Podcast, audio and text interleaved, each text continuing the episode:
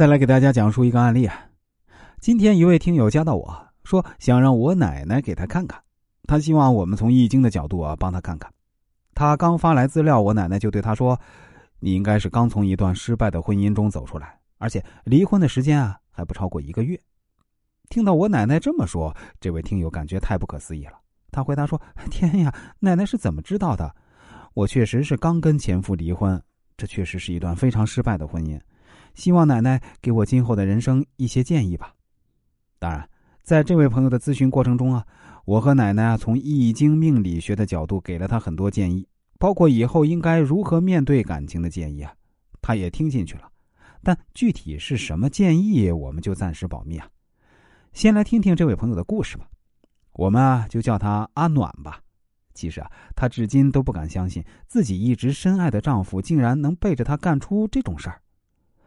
阿暖是家境不错的城里人。三年前，经人介绍与丈夫相识相恋，在所有人眼里啊，俩人绝对是一对璧人。阿暖父母都是成功的生意人，从事餐饮行业多年，家境殷实。阿暖婆家呢也经商，家境也不错。只不过，阿暖与之相识时呢，婆家因为经营不善赔了不少钱，也正是阿暖丈夫最抑郁不得志的人生低谷期。阿暖对丈夫一见钟情。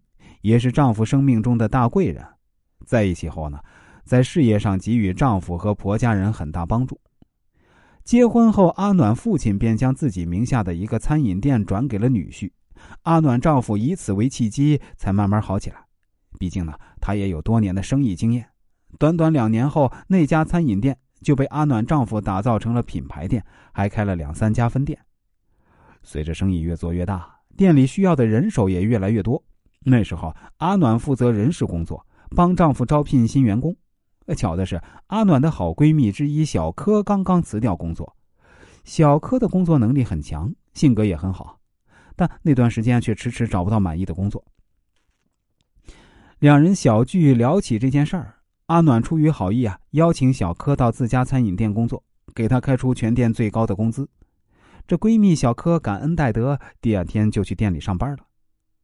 没多久啊，这阿暖就怀孕了，孕期反应特别强烈啊，常常是吐的下不来床。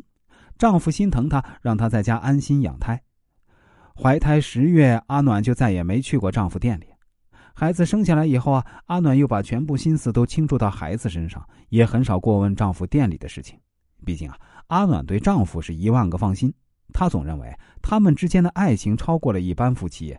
毕竟她对丈夫也有着莫大的帮扶之恩呢。